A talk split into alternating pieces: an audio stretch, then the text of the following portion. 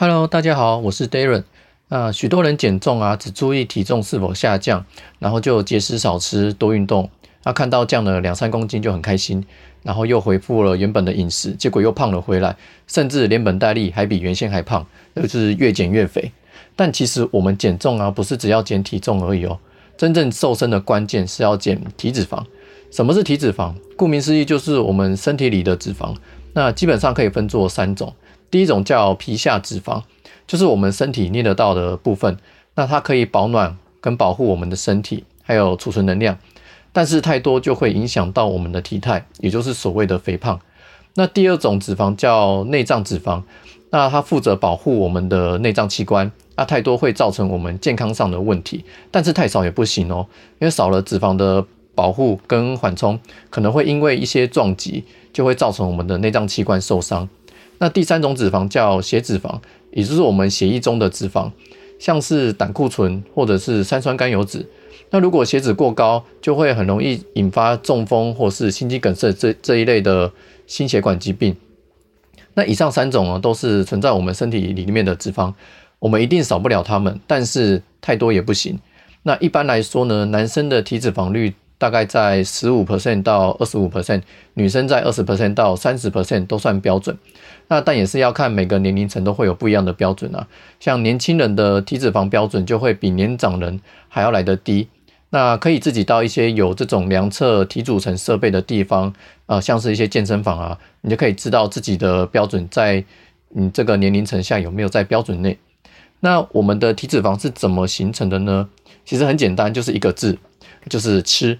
我们吃进来的食物都有热量，那如果我们吃进来的热量啊，比我们身体所要消耗的热量还要来得多的话，那这些多出来的热量就会形成脂肪。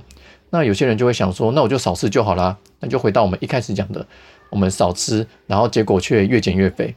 那到底应该要怎么做才能减去我们的体脂肪呢？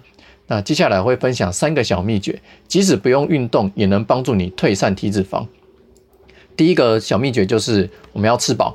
那所谓的吃饱呢，是指说要摄取足够的热量，不要摄取过多的热量，就不会有体脂肪累积的问题。但是你如果热量摄取不足，像前面说的少吃节食，那当你热量摄取不足的时候，你的身体会先从你的肌肉去取得能量来使用，那会造成你的体重下降，那你就会以为你瘦了，那其实你瘦的是减在你的肌肉，而不是减你的体脂肪，而且当长时间少吃的情况下。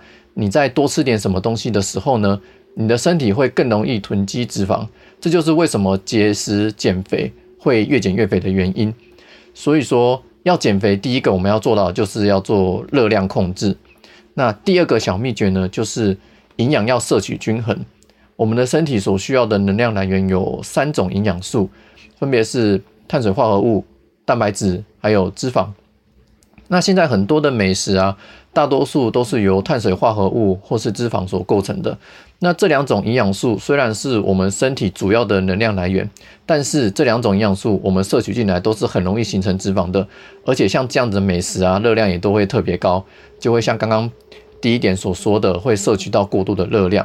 所以我们要均衡的摄取这三种营养素。那当然还有其他的营养素，像是一些维生素啊、矿物质啊，我们要去均衡的摄取它们。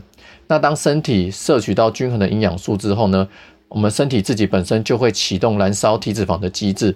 那再加上第一点，我们热量有控制之下，就能够帮助你降低你的体脂肪。那第三个小秘诀呢，就是要多喝水，因为我们人体啊，大约有百分之七十以上都是由水分组成的。那有很多部分都是需要以水分作为媒介来运作。那当我们的水分如果摄取足够的时候呢，它可以帮助我们代谢体脂肪。那如果说喝温开水，像是有温度的五十度到六十度这样的水，对我们的减重是更加分的哦。那如果有人可能会想说，那我喝饮料可不可以？像喝茶、喝咖啡啊？那像喝这样的饮料是没办法帮助你减重的，因为茶跟咖啡都有利尿的作用，它反而会让你失去更多的水分。所以说，呃，只有喝温开水，而且是特别是有温度的温温开水，对于降体脂肪是很有帮助的哦。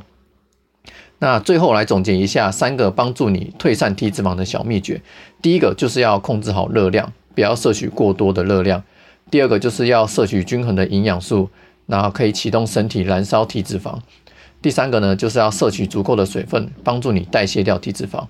那只要掌握这三个小秘诀，即使不用运动，自己在家里也可以瘦得很漂亮哦。那今天这以上的分享呢，希望对大家有所帮助。那我们下期见喽，拜拜。